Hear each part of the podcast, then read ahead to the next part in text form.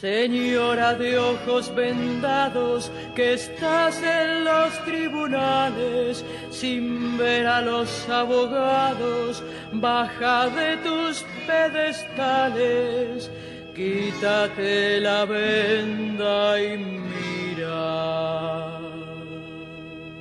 Cuánta mentira.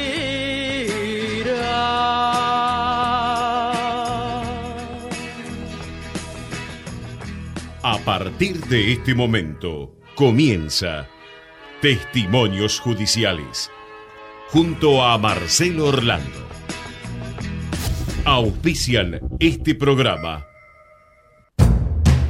Hola, soy Ramón, el playero de Action Energy, y te cuento que si te subís a ON, nuestro programa de descuentos y beneficios, te vas a dar cuenta que es un programón, porque tenés un 15% de descuento en tu primera carga, 10% lunes y jueves en Quantium, descuentos en supermercados y más beneficios estés donde estés. Subite a ON, que tiene todo lo que estás buscando y por eso es un programón. Promoción válida para los usuarios registrados en ON. Para la primera carga de combustibles 15% por única vez. Y todos los lunes y jueves 10% de descuento en Quantium Combustibles. Tope de 32.600 por carga, promociones no acumulables, bases, condiciones, vigencia y estaciones adheridas en onactionenergy.com. En Lanús, más de 35.000 vecinos se inscribieron al portal de empleo municipal. Contamos con más de 270 empresas en la comunidad laboral.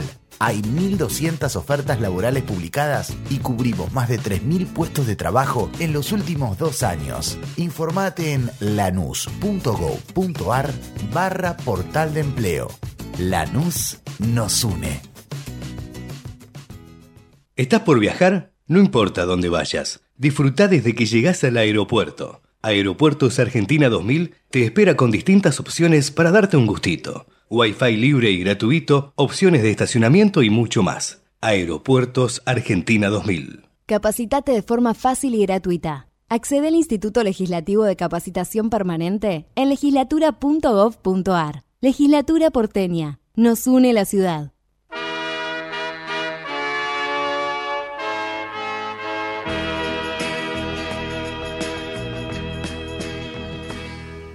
Señora de ojos vendados. Hola, ¿qué tal? Muy buenos días. ¿eh? 9 de la mañana, dos minutos. Domingo 12 de noviembre del 2023.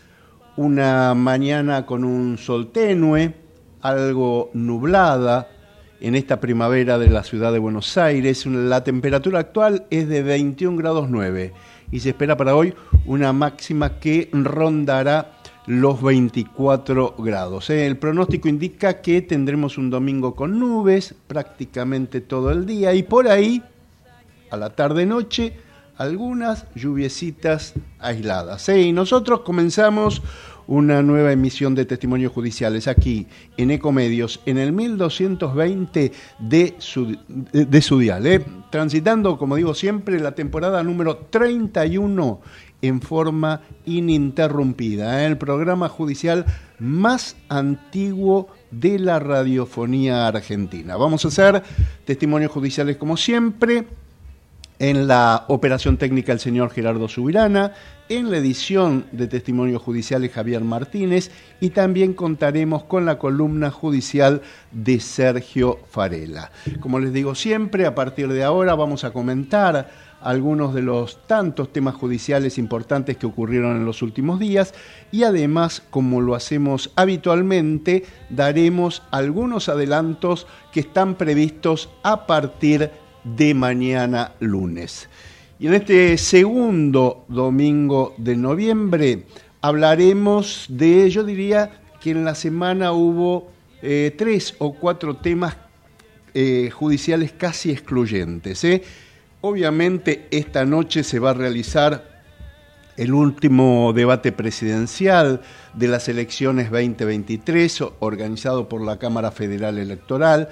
Será a las 9 de la noche en la Universidad eh, de Buenos Aires, en la Facultad de Derecho, y durará aproximadamente unas dos horas en el que los dos candidatos, el oficialista Sergio Massa y el opositor, el libertario Javier Milei, debatirán sobre seis puntos, este, los más destacados. ¿eh? Van a hablar de este, el tema economía, van a hablar del tema seguridad, educación, salud, supongo que también hechos de corrupción, desocupación, trabajo, derechos humanos, eh, convivencia democrática, relaciones internacionales, todos estos temas los van a desarrollar esta noche en el balotaje, eh, a una semana de la elección este, presidencial, en la que los argentinos definiremos quién será nuestro presidente que asumirá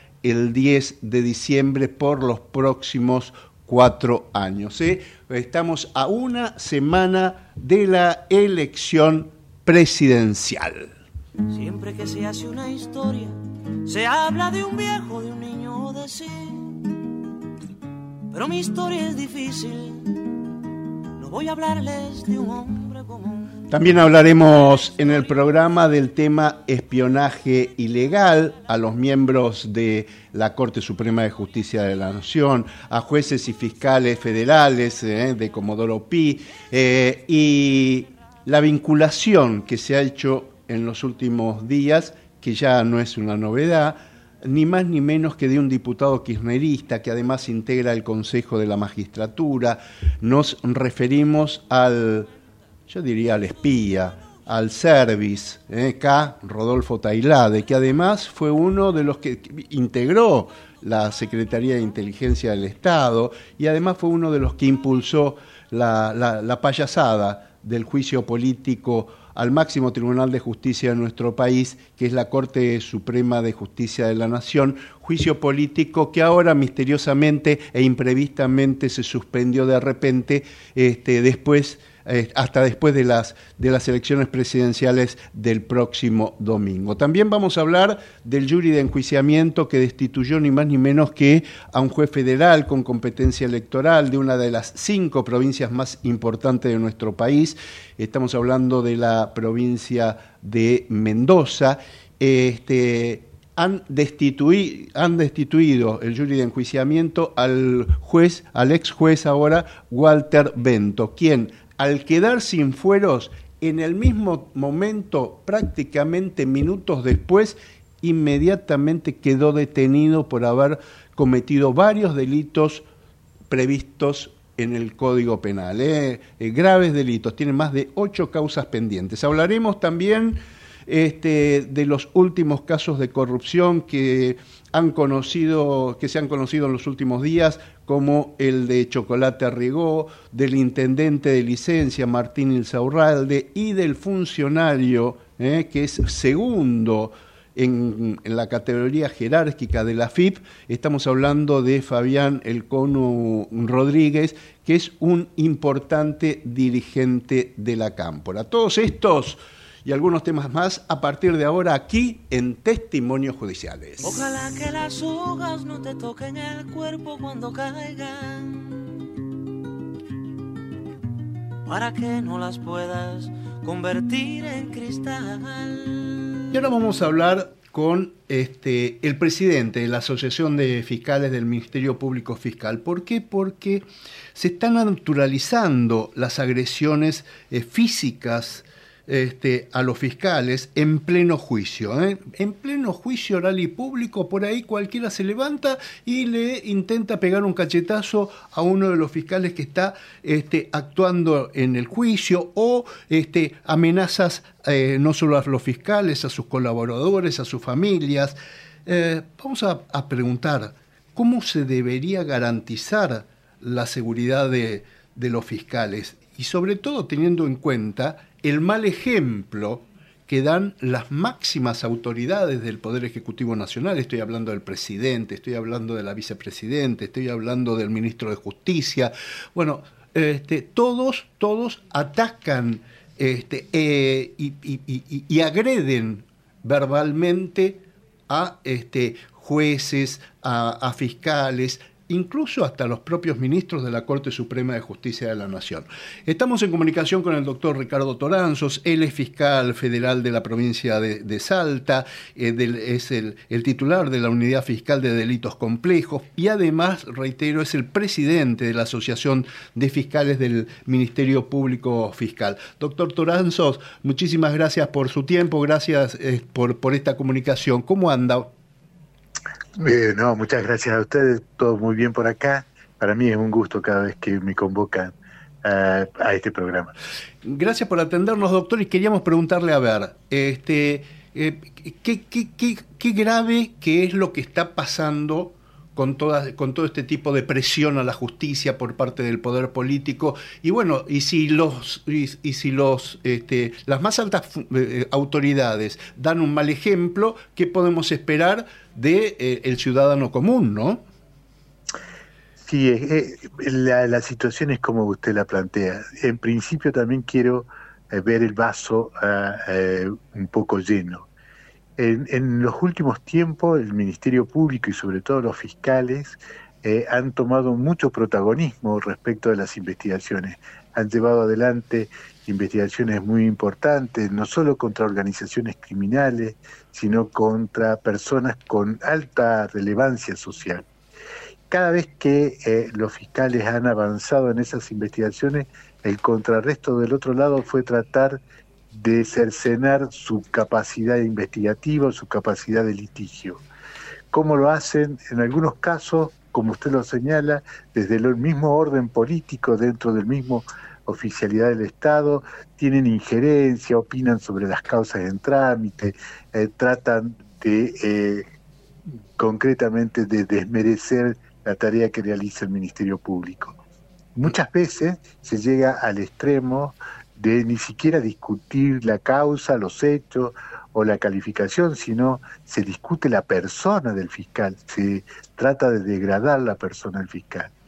Últimamente se empezó a dar también algunas circunstancias de que los fiscales y sobre todo los que eh, ya están en un sistema acusatorio, eh, constantemente su herramienta de trabajo es una audiencia oral y en esa audiencia oral es pública para eh, para todos los que quieran presenciar, para los familiares del imputado, para las víctimas, las familiares de la víctima. Y en ese marco, en ese, en ese contexto, eh, han empezado a tener eh, diferencias con la posición del Ministerio Público cuando acusa, ya sea porque creen que es mucho lo que pide como condena o porque creen que es poco y esa divergencia que tienen con el criterio fiscal, que es una persona que está cumpliendo una tarea eh, legal con un mandato constitucional, sí se ha llevado a debatir justamente con ciertas agresiones físicas. Todo esto, eh, lo que nosotros planteamos es eh, significa justamente una alteración primero del respeto a, la estructura judicial, a la función jurisdiccional, pero también un, orden de incultura de cuáles son los procesos que uno puede cuestionar a los fiscales.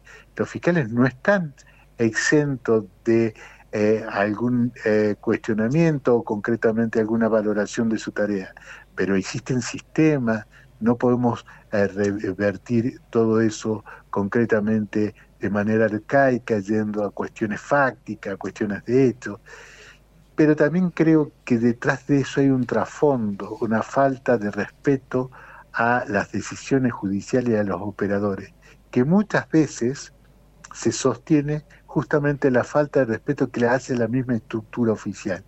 Es decir, cuando los poderes no respetan la división eh, que prevé la Constitución, cuando hay injerencia indebida de la legislatura y el Poder Ejecutivo en la tarea jurisdiccional, ese rebalse que hace al orden comunitario es justamente lo que estamos viviendo.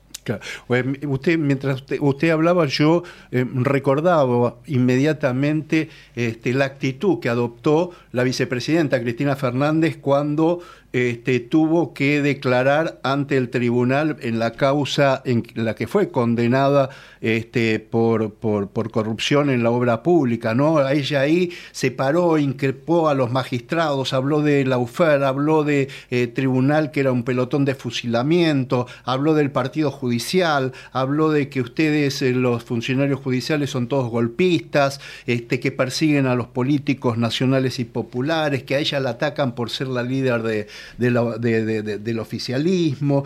Y, y, también me acuerdo que este, eh, que al fiscal Luciani, que fue el acusador en ese juicio, este, algunos de los laderos de Cristina, en este caso fue este, el encuestador Artemio López, que lo encaró en Mar del Plata y también le hizo pasar un mal momento cuando el fiscal Luciani estaba junto con su familia. Digo, eh, los mismos políticos exacerban a sus, a sus seguidores y entonces hacen que, este, que se desmadre todo, ¿no?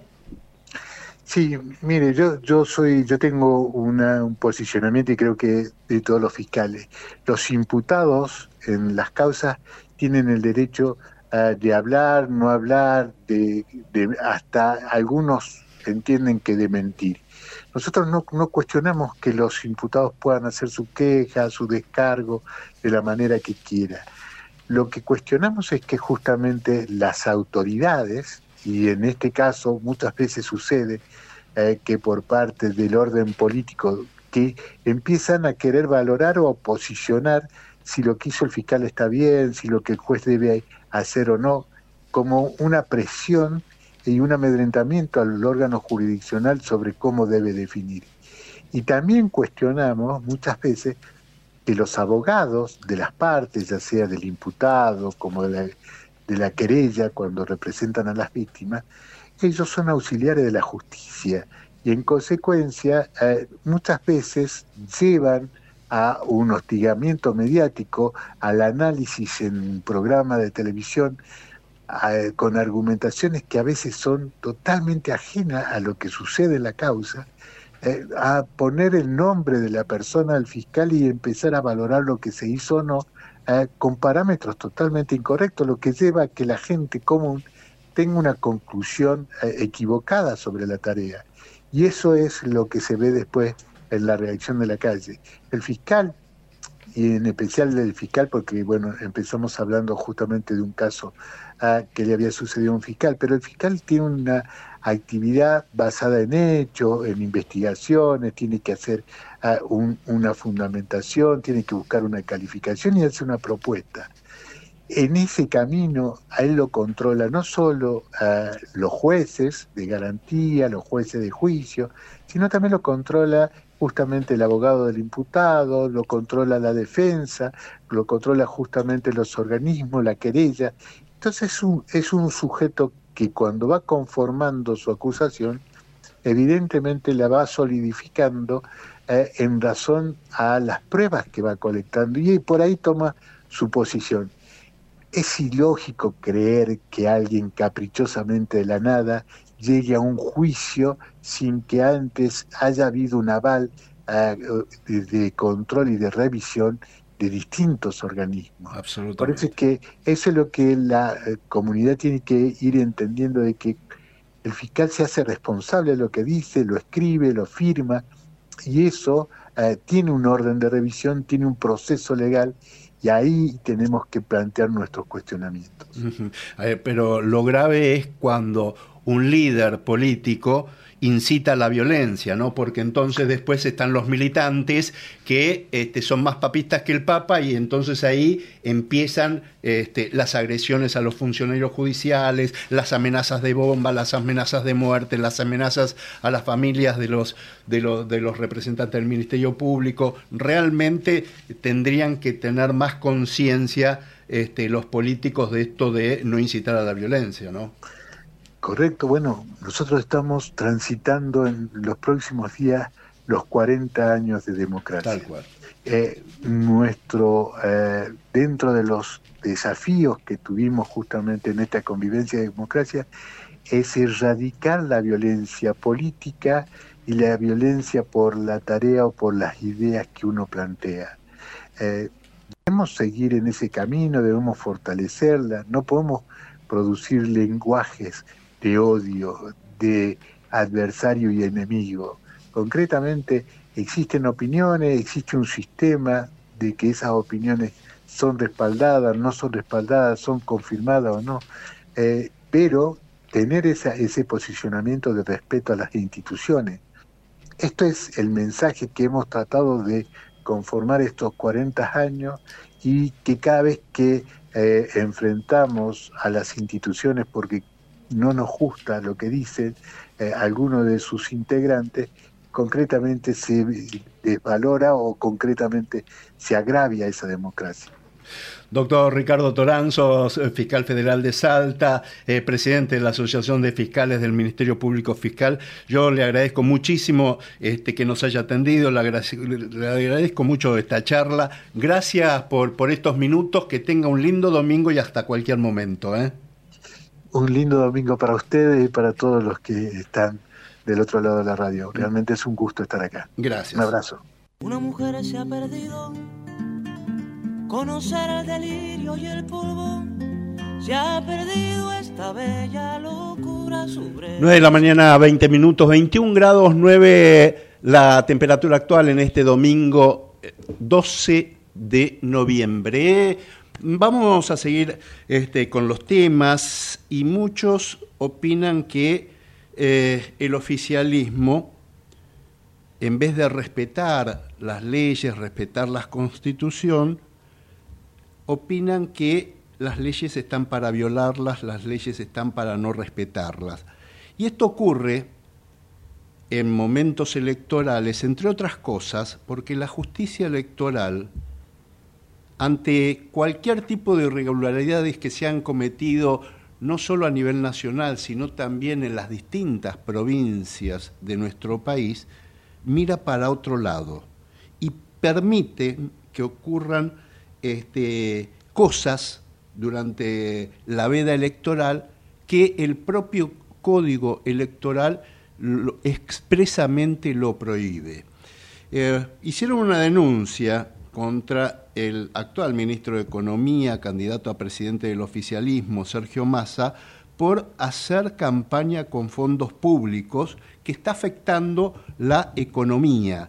Eh, han dicho que eh, viola el código electoral, que hay abuso de autoridad, que hay fraude en perjuicio de la administración pública y que hay malversación de caudales públicos por parte del candidato a presidente Sergio Massa. Vamos a hablar justamente con este, la doctora María Eugenia Talerico, que fue eh, ex integrante de la UIF. Eh, y que gentilmente cada vez que le hemos convocado nos atiende. Doctora, buen día. Marcelo Orlando la saluda. ¿Cómo le va? Muy bien, Marcelo. Un gusto saludarlos. ¿Cómo estás? Bien, bien. Muchísimas gracias por atendernos. Y queríamos preguntarle, bueno, a ver, este, eh, no es nada nuevo esto de que los políticos, sobre todo que son oficialistas, este, no respeten eh, las pautas o, o el juego electoral, ¿no? que, la, que la ley sea pareja para todos.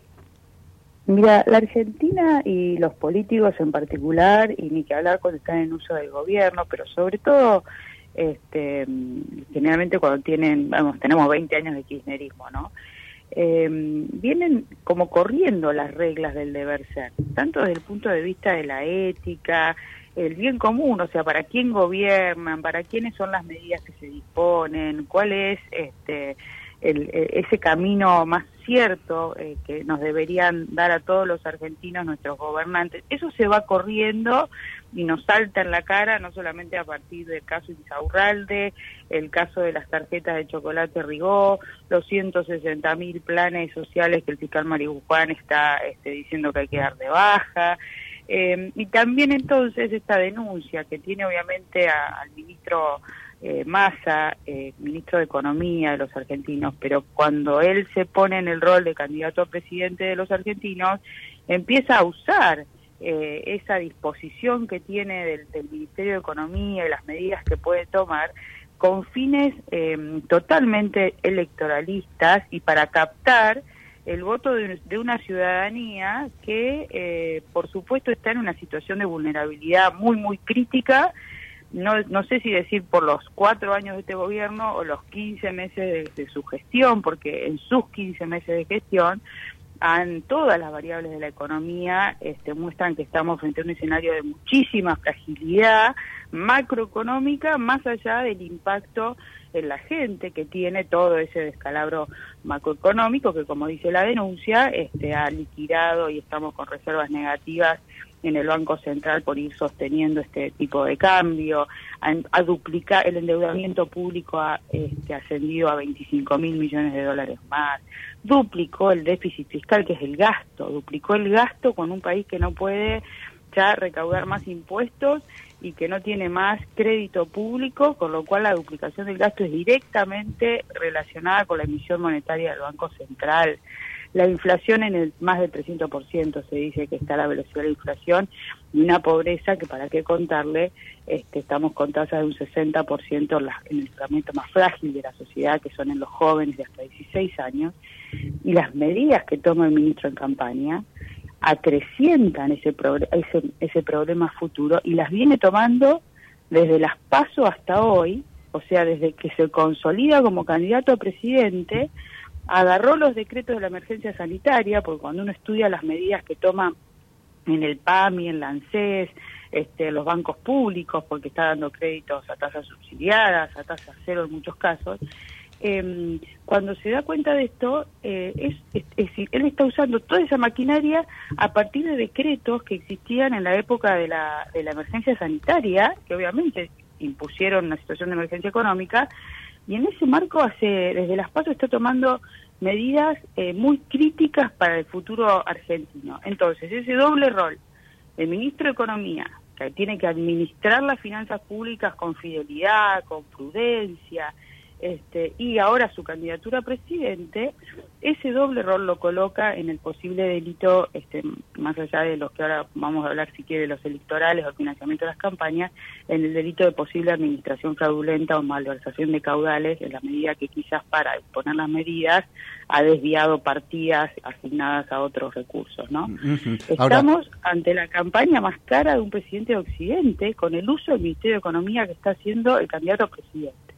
Esto es muy grave, esto es muy grave, pero hemos venido como corriendo la vara y estamos todos mirando ¿no? un delito tras otro, este, porque hablé de Insaurralde, de los planes sociales, este, y, bueno, es como que nos anestesia tanta, tanta, tanta barbaridad, ¿no? Y tanta violación de la ley, sin duda. Sí, pero además con la anuencia de la justicia, ¿no? Porque en Chocolate Rigo, en Insaurralde, en los planes sociales, bueno, este, el tema es que la justicia, por el momento, como estamos en elecciones, mira para otro lado, dilata las, las decisiones judiciales.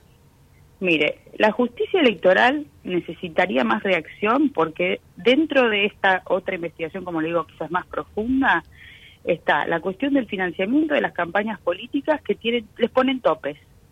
Y está la cuestión de la veda de los actos de gobierno y la veda de la publicidad en medios de comunicación de campaña. Dígame si Sergio Massa, cuando usted lo ve en la página del ANSES, en la página del PAMI, en YouTube, cada vez que yo miro alguna, alguna, me gusta ver conciertos en YouTube, aparece una cosa espeluznante la cantidad de propaganda del gobierno con las medidas que anuncia y nadie reacciona para suspender eso, que lo coloca sin duda dentro de las normas del código, de la violación de las normas del Código Nacional Electoral, que, que disponen que determinados días antes de las elecciones esto no puede suceder y no reacciona nadie.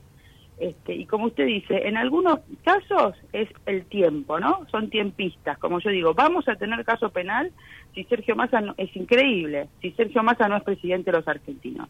Si Sergio Massa es presidente de los argentinos, la justicia va a seguir con los tiempos. Quizás tenemos un caso de esos que duran 14 años, como fue Vialidad Nacional para llegar a una condena, ¿no? En Chocolate Rigó sucedió algo más grave todavía que como yo estaba en campaña, ¿no? Como candidata a senadora nacional por la provincia, empecé a mirar la provincia de Buenos Aires. La captura de la provincia de Buenos Aires, si a, mí me distraía como Doro Pi, no le puedo explicar la captura de la justicia de la provincia de Buenos Aires. Y ahí había dos jueces que, como la, justicia de la primera instancia, que era la fiscal Becky, esencialmente, venía investigando muy aceleradamente el caso de Chocolate Rigó, las 48 tarjetas de débito de la legislatura de la provincia, con un habeas corpus, se fue un abogado, y lograron que dos jueces de la Cámara anulara toda la investigación con criterios tan inverosímiles que la casación lo revoca. Pero la reacción de la provincia fue porque con Ricardo López Murphy y Javier Iguacel salimos corriendo a pedir el juicio político de esos dos magistrados que apoyó el, el Procurador General de la provincia, el fiscal Contegrán. Si no, hoy no tenemos caso. El caso de Insaurralde. ¿Denuncia dónde? Justicia Federal de Lomas de Zamora. No podemos elegir otra justicia federal. Es el territorialmente la Justicia Federal de Lomas de Zamora. El doctor Villena tiene trabajando a la ex mujer de Insaurralde en su juzgado. Tiene un pedido de juicio político gravísimo, absolutamente trabado en el Consejo de la Magistratura, que celebran la destitución del doctor Bento de Mendoza, pero lo de, lo de Villena es gravísimo. Y en enero se cae y tiene una causa por lavado de activos. Ese juez donde supuestamente teníamos que ir. Lo eligen. El domingo hay un abogado que aparece haciendo una denuncia ahí con el tema de Insaurralde. Nosotros ingresamos la denuncia el día lunes ante el doctor Kreplak. Kreplak, hermano del ministro de Salud del, del gobierno de Kicillof. Era el delegado de Cristina Fernández de Kirchner, el representante del Poder Ejecutivo en el, en el jury de enjuiciamiento a Campagnoli, cuando se acuerda que empezó a investigar la ruta del dinero acá y le iniciaron con, con Gil Carbó, este, bueno, entonces fíjese el terreno eh, judicial en el que nos encontramos. Entonces, a mí, este, acá, obviamente, por eso digo, no lo digo con liviandad, lo digo con absoluto conocimiento de causa. Si Sergio Massa es presidente, no tenemos investigación, no tenemos una investigación a fuego lento, con miles de nulidades, miles de planteos y obstrucciones, y si es eh, y si no es el presidente quizás tenemos una investigación seria y como yo digo no es atacar a un contrincante político esto es un tema institucional Tal cual. A una mí, corrida institucional de las reglas del Estado de Derecho. A mí una jueza en lo contencioso administrativo me, me dijo hace un tiempo, eh, si querés ser juez federal o juez provincial, tenés que ser amigo del gobernador de turno. Este, y esto es gravísimo. Es un tema entre gobernadores, senadores, este, esas componendas de la política que, mire, estamos en un ambiente judicial, por eso no voy a entrar a hacer consideraciones políticas, pero eh, la Argentina se ha torcido mucho, mucho en su rumbo institucional con la gran amenaza que donde hay corrupción y hay ese tipo de componendas, gobernadores, políticos, para designar a los jueces, y el narcotráfico amenaza cada una de las provincias del territorio de la República Argentina, estamos en un problema que cuando lo veamos vamos a hacer todos el Gran Rosario. Vamos a hacer todos el Gran Rosario. Eh, doctora, también la quiero, la, quiero, este, quiero su opinión sobre este, las importantes novedades que, eh, que investigan en, en, la justicia federal y que han, se han, han salido a la luz ahora este, pero por un dictamen fiscal simplemente. Pero esto ya venía desde hace muchos años, el tema del espionaje ilegal, fundamentalmente a todos los, eh, magistrados y, fiscales del fuero federal, incluso a los ministros de la Corte Suprema de Justicia de la Nación. Eh, hay también ahí un, este, un magistrado que está eh, bastante cuestionado, es un, es un juez, es uno de los jueces militantes, el doctor Marcelo Martínez de, de Giorgi, que eh, simplemente a mí, algunos de sus colegas me han dicho, no, ¿sabes por qué este, tiene que sí o sí investigar esta, esta causa de espionaje? Porque la denuncia la hicieron dos ministros de la Corte Suprema de Justicia de la Nación, si no, no hubiera avanzado. Y bueno, y acá está esto de algunos detenidos, está el tema de Sancheta, un, un, ex policía federal, un ex CIDE, qué sé yo, pero con vínculos estrechos con Rodolfo Tailade, con el segundo de, de la FIP, este, este, y además eh, innumerables organismos este, del Estado que usan las instituciones del Estado en beneficio propio. Esto de antes existían en la época de la dictadura los grupos de tareas, ahora cambiaron el nombre, son equipos de tareas, pero la realidad es que espían no solo a lo contrario, sino también a los propios, no solo a jueces, a periodistas, a, a gente importante. Digo, este, ¿cómo se termina con todo esto? Bueno, no, la verdad que como cuando empezamos, ¿no? Qué descontrol, de, qué desvarío institucional este, tenemos por no solamente la falta de ética de los funcionarios, sino porque obviamente acá hay un, este, se está corriendo totalmente la vara de lo que se debe hacer, de lo que está prohibido, de lo que está permitido, de una justicia que obviamente este, es muy ineficaz para reaccionar frente a estas cuestiones y como usted dice está la Corte involucrada, este, con lo cual obviamente había que reaccionar. Este, ahí yo primero quiero destacar el rol del- de los fiscales, no no por casualidad cuando Cristina Fernández vuelve al gobierno con Alberto Fernández, el Ministerio Público Fiscal fue eh, un, un target, para decirlo de manera. Era una necesidad muy grande de captura al punto que, si se acuerda, intentaron cambiar la ley para cambiar las mayorías de designación del Procurador General y constituir un jury, un jury de enjuiciamiento donde iban a meter a Parrilli porque este, estaban dándole parte a la comisión este, bicameral que, controla el Ministerio Público Fiscal, este, metían en jurado de enjuiciamiento a esa comisión, miembros de esa comisión, porque el Ministerio Público Fiscal es el que más, eh, eh, para ellos, ¿no? para los investigados, este, más novedades en su contra está dando, porque ahí lo tenemos, por ejemplo, el fiscal Mola en, en Lomas de Zamora haciendo lo que tiene que hacer, el, el- la fiscal Becky y ahora el, el doctor Policita frente a un juez este, un poco lento respecto de algunos de los, de los investigados, porque no me diga que cuatro Sí. días después que con uno Rodríguez entregue su teléfono, pero además, como yo digo, es antes, porque los que conocemos cómo funcionan las investigaciones ya sabemos que ha habido seguramente en el marco de la investigación oficios con pedida de información donde el nombre de Conu Rodríguez, donde trabajaba, donde estaba, seguramente ya circuló por los despachos públicos, entonces este señor seguro ya sabía que estaba siendo investigado, más allá de por ahí la sorpresa de los allanamientos, porque se han llevado, este, tengo entendido, muchas computadoras. Estos sótanos de, de que, que vienen desde hace un tiempo, yo creo que desde Cristina enfrenta a la AFI de Estiuso, Sí, es donde mire, se eh, provoca... eh, hoy, hoy leía eh, en, en- en los diarios que la justicia investiga en los nexos del espionaje ilegal con fuerzas de seguridad y automáticamente me acordé de este, un amigo, eh, colega que en ese momento también era acreditado en tribunales, este, Adrián Ventura, fue investigado en la base Almirante Sarde, de, eh, eh, en donde después incluso al titular de la Armada este, se lo cuestionó y se lo procesó en, el espionaje ilegal. Estamos hablando de la de- del, del 2010, 2011, 2012, este, en donde había ya espionaje ilegal y ahí también se investigaban a periodistas, se investigaban a, a- a integrantes, em, este, ¿cómo se llama? A los gremialistas, este, era terrible y, y esto viene ocurriendo de sistemáticamente desde los gobiernos kirchneristas, ¿no? Mire, yo creo que fue esa es, ese intento de reorganización, o bueno, lo que pasó en Con Apia Milani a la cabeza. de Cristian. Claro, bueno, después aparece Milani y otros jugadores y se dividen ahí en una interna del servicio de los servicios de inteligencia bastante complicada, porque obviamente no son carmelitas descalzas. Y usted nombra recién el tema de la inteligencia ilegal. El, el caso que está en el Consejo de la Magistratura respecto de Villena es, porque además acá agregue el engranaje, los jueces que validan la inteligencia ilegal con órdenes en el marco de investigaciones. claro. Bueno, Bueno, ese es el son los jueces militantes, son los jueces Bueno, militantes. sí, o se ponen al servicio. Mire, algunos ni son militantes, porque el problema de la falta de independencia de los jueces es que hoy están con este gobierno y mañana se le dieron vuelta y están con otros. Eso y los gobernantes tienen que entender la importancia que tiene un juez independiente. Pero después, este, como que se encantan con esto, porque obviamente este, los jueces al servicio pueden pegar fuerte, tienen mucho poder, este, y bueno, entonces a todos les gusta que no sean tan independientes.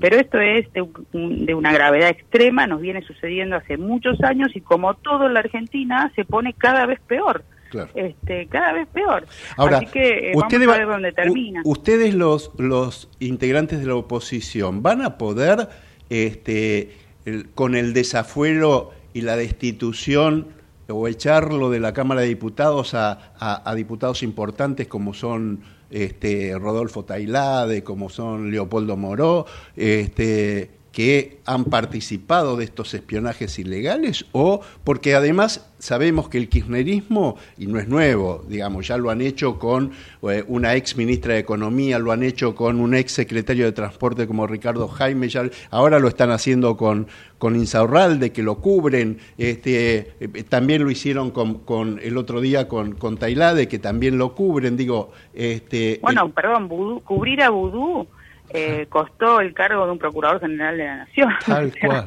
este, tal. son una organización que, a ver, la justicia ha dicho que Cristina Fernández de Kirchner, en una causa donde todavía esa acusación está válida, era la jefa de una asociación ilícita. Y, y esto se extiende a un modo de funcionar. Y, y, está, obviamente en su momento le dieron el desafuero a debido, eh, y ahora está Tailade, no sé si va a aparecer, pero probablemente también este, puede hacer que aparezca eh, Moró, porque todo el mundo sabe lo que andan en el marco de la Comisión Bicameral de Inteligencia, y es gravísimo, porque también están violando la ley de inteligencia nacional. Este, aunque sea mínima, aunque sea mínima, bueno, bueno, usted ministro en Portugal, es decir, está, está renunciando por un señalamiento. Tal cual, tal cual. No tienen dignidad. No, no. Bueno, eh, le, ha pasado, le ha pasado con la jueza Figueroa. A mí me han dicho este, algunos magistrados, es una desfachatada. Este, las cosas que. Pero una vergüenza, una vergüenza.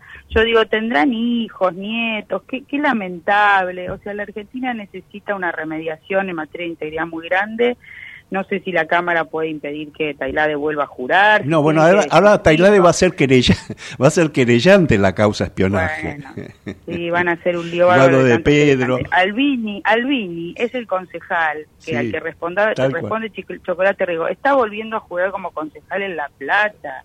Es eh, realmente una cueva de de, personas que tienen imputaciones penales graves. Entonces, bueno, y además se, necesita se, se, necesita prontuario para ser funcionario de este gobierno. Tremendo, perdón, la Corte, la embestida de la Corte y toda la inteligencia ilegal que se usó para eso, más allá, como yo digo, la verdad de los hechos a mí me importan, más allá de que la prueba sea ilegal y que los procesos se, se caigan, ¿no?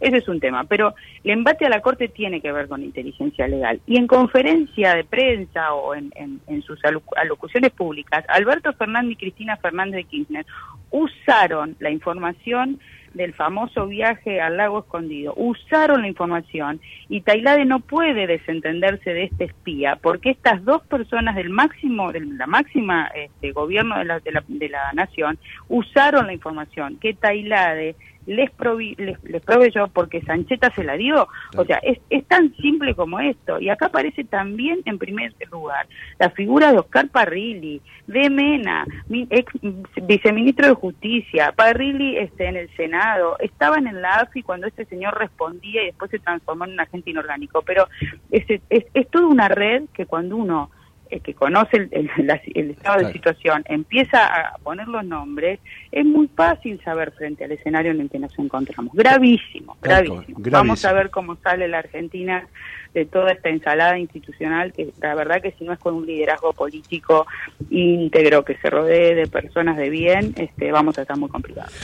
María Eugenia Talarico, gracias por, estos minutos, gracias por este, este ratito aquí en Testimonios Judiciales. Que tengas un, lindo domingo y hasta cualquier momento. ¿eh? Muchas gracias, Marcelo, un gusto y que tengan buen día. Gracias. Ecomedios.com AM1220. Estamos con vos. Estamos en vos. Descarga gratis de tu celular la aplicación Ecomedios. Podés escucharnos en vivo, informarte con las últimas noticias y entrevistas en audio y video. Búscala y bajate la aplicación Ecomedios. Espacio cedido por la Dirección Nacional Electoral. La mayoría de los argentinos queremos un cambio. Enfrente está la continuidad de este modelo empobrecedor. Esta elección se trata sobre si frenamos este modelo o si van a seguir los mismos en el poder arruinándonos la vida. Es simple Votamos ser o no ser una Argentina distinta. El cambio está en tus manos. La libertad avanza. Mi ley presidente, Villarruel Vice, lista 135. Espacio cedido por la Dirección Nacional Electoral. Viene la Argentina con un corazón tan grande que jamás vendería sus órganos. La que libera al campo y no a los presos.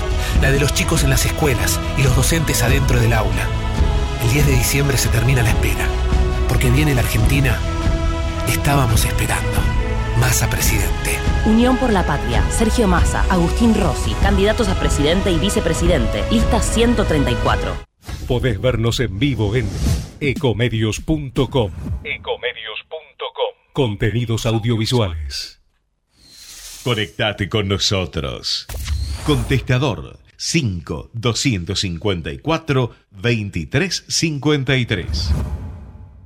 Al final viaje en la vida quedarán nuestros cuerpos hinchados de ir Y ahora vamos a hablar de la decisión que adoptó un, un, organismo internacional, concretamente la Comisión Internacional de Derechos Humanos, que mm, para mi entender es por lo menos polémica. ¿eh? Se está popularizando, se está generalizando la doctrina Zaffaroni. Parece que es más importante defender los derechos de los asesinos que los derechos de los familiares de las víctimas. Eh, parece que en vez de analizar los casos jurídicamente, se los analiza políticamente o se nos analiza desde un punto de vista ideológico. Bueno, lo cierto y lo concreto es que fue beneficiado un asesino que fue condenado a prisión perpetua en la década del 90, está detenido desde hace muchos años en, Villa Devoto. Hablamos de Guillermo Álvarez, que integraba la banda de los chicos bien. Y lo cierto es que este, la Corte Interamericana de Derechos Humanos no solo este, ordenó a la Argentina que revea el fallo, sino que además hay que indemnizarlo porque eh, se vulneraron los, los derechos del detenido. Vamos a hablar de este tema con el doctor Fernando Soto. Él es eh, integrante de la ONG Usina de Justicia y cada vez que lo eh, convocamos gentilmente nos atiende. Doctor, buen día. Marcelo Orlando lo saluda. ¿Cómo le va? Buen día, Marcelo, un gusto hablar con usted. ¿eh? Gracias por atendernos como siempre. Y, y, ¿cómo es esto de que los organismos internacionales, este, más que soluciones u opiniones jurídicas, me da la sensación que son posturas ideológicas? ¿Cómo, cómo este, este fallo de este organismo internacional? Eh, en este caso muy particular, porque dicen que se violaron los derechos humanos de Álvarez Álvarez, llamado Concheto, eh, era un integrante de una banda, el, jefe de una banda que asaltaba, secuestraba y mataba a las víctimas, las mataba eh, por venganza, sin necesidad. Era un émulo de Roberto Pucha, quien admiraba, incluso Hitler admiraba. Eh, fue condenado a perpetua por múltiples casos absolutamente probados. Él planteó la inconstitucionalidad a la Corte de la pena perpetua porque decía que no le permitía rehabilitarse en el futuro cuando en realidad tiene, la prisión perpetua en Argentina no es perpetua, porque siempre le dan la condicional, ¿no? En algún momento. Eh, él no le dio posibilidad de rehabilitarse a sus víctimas, no, los mató y están muertos, lamentable, terriblemente.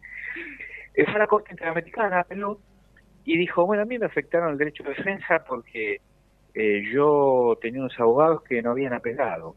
Pero nadie ha apelado. Después de la defensa oficial apeló y llegó a la Corte. O sea que tuvo el recurso y la posibilidad de recurrir. Dijo, no tuve tiempo, eh, con la defensora oficial para tomar el caso. Siempre los defensores oficiales intervienen y hicieron una defensa como en todos los demás casos. Y si además eh, me llevaron esposado a la audiencia, me sacaron las esposas.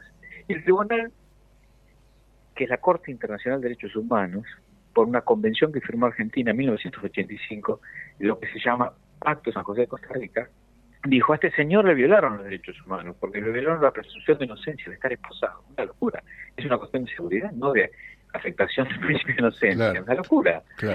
Y, y, tuvo poco tiempo, la defensora hizo una defensa poco eficaz. No establece bien por qué poco eficaz. Y, y por lo tanto, debe ser revisada su sentencia por Argentina. Dijo que la Corte, que la pena perpetua viola los derechos humanos, aunque no dijo que era nula, no se expidió sobre eso, pero dijo que debe haber una revisión del caso y que él es víctima y que deben indemnizarlo. ¿Qué dijo la Corte Interamericana respecto de las verdaderas víctimas, la gente robada, secuestrada y asesinada? Nada, no dijo nada. Solamente se expide por, por el pedido de él y lo considera víctima de violación de los derechos humanos por estas cosas que le mencioné, ¿no? Por haber eh, de haber, haberle puesto esposas por un periodo corto cuando fue llevado al tribunal, porque tuvo una defensora oficial que intervino con poco tiempo antes. Eso es lo que pasa todos los días. Esto ahora, puede tener consecuencias. Ahora, doctor, usted que tiene mucha experiencia y que me imagino que este, se lee, lee estos fallos como si fueran Paturuzú, digamos, lee como si fuera el diario. Este, la vara es pareja, por ejemplo, la, Comisión Interamericana de Derechos Humanos también se ocupa cuando, por ejemplo, el imputado es un efectivo policial?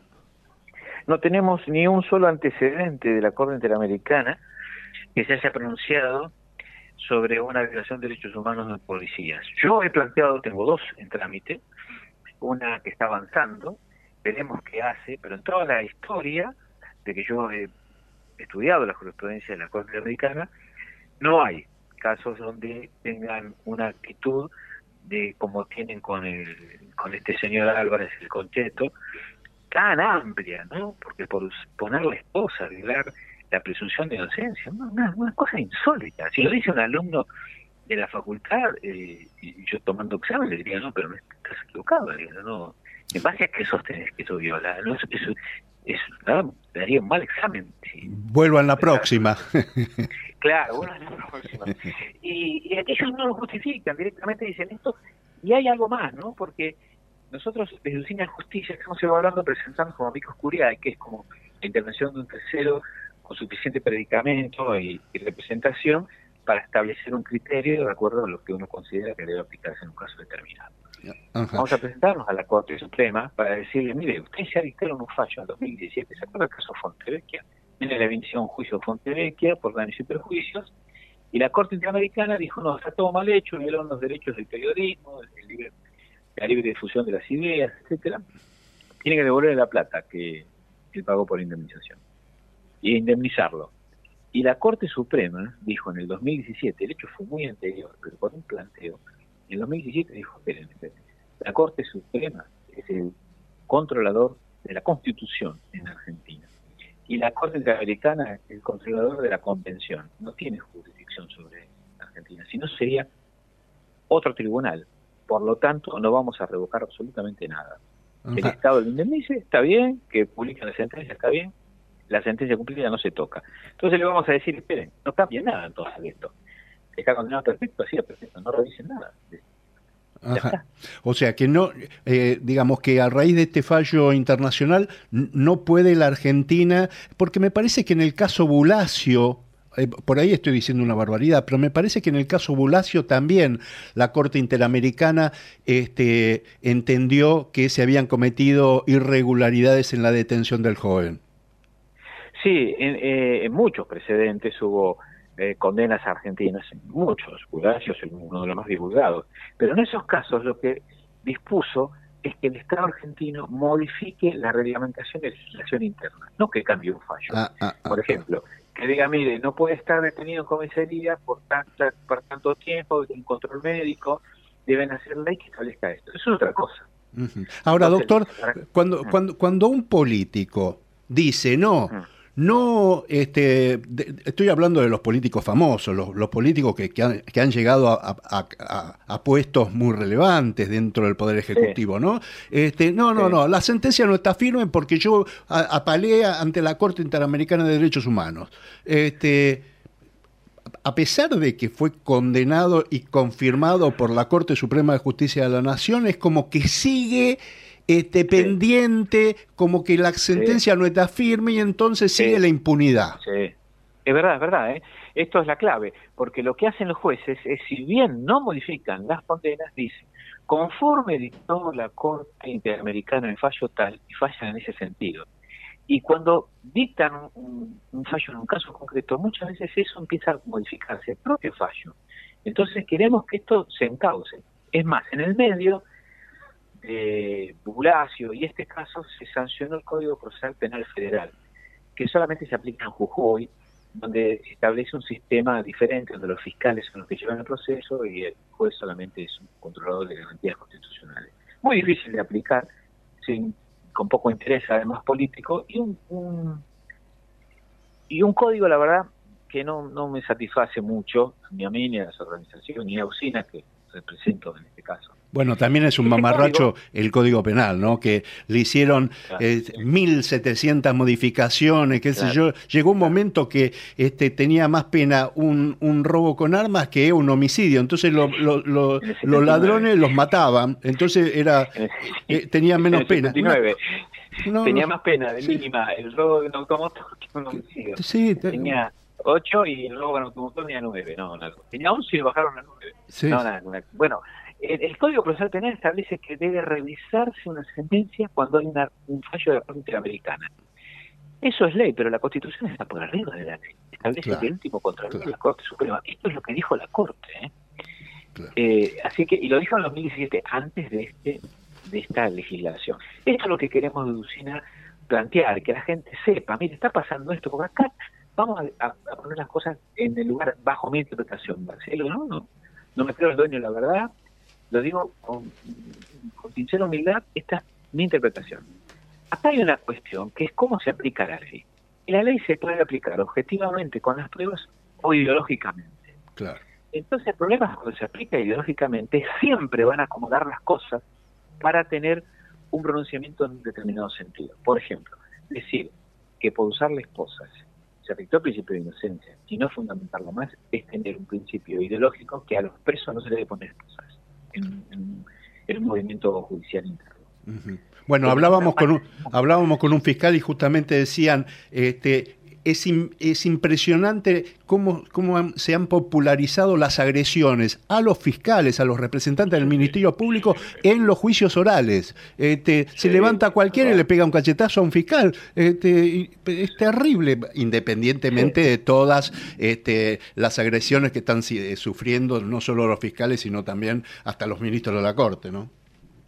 Exacto, bueno, entonces cuando se resuelve que la pena perpetua es inhumana, irracional, eh, y no se tiene en mira en absoluto a la víctima de los hechos cometidos, porque no es una pena perpetua porque no pagó un pagaré, una pena perpetua porque mató a, una gran cantidad de personas de manera social, eh, ahí hay una lectura ideológica. La lectura ideológica es los derechos humanos son para los que cometen delitos no para las víctimas. Ese es, ese, sesgo ideológico.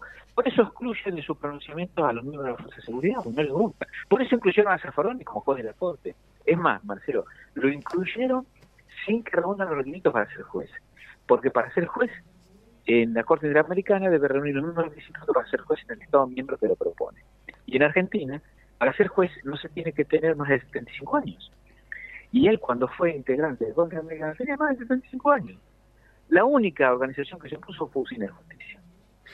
Y a través de un, estudio muy bueno que hizo el doctor Daniel Rollero, que integra nuestra asociación, pero nombraron igual. ¿Por qué? Porque es ideología, porque quiere, es la ideología de, de Esto es lo que impregna todas las resoluciones que dictan después. Por lo tanto, una justicia así no está muy bien encaminada. Doctor Fernando Soto, tan claro como siempre, gracias por estos minutos, gracias por atendernos siempre. Buen domingo y hasta cualquier momento, ¿eh? Muchas gracias a usted, Marcelo, por ocuparse de estos temas. Le mando un abrazo. Gracias. El derrumbe de un sueño, algo hallado pasando, resultaba ser tú. Una esponja sin dueño, un silbido buscando, resultaba ser yo. Se hallan dos balas. bueno, en las dos últimas del estribo, ¿eh? este, en los próximos días van a apelar este, la decisión del juez de instrucción Santiago Vignone que decretó el procesamiento con prisión preventiva del periodista acá Ezequiel Guasora que está acusado de eh, el delito de abuso sexual agravado eh, se le había trabado embargo en sus bienes hasta cubrir la suma de 1.200.000 pesos.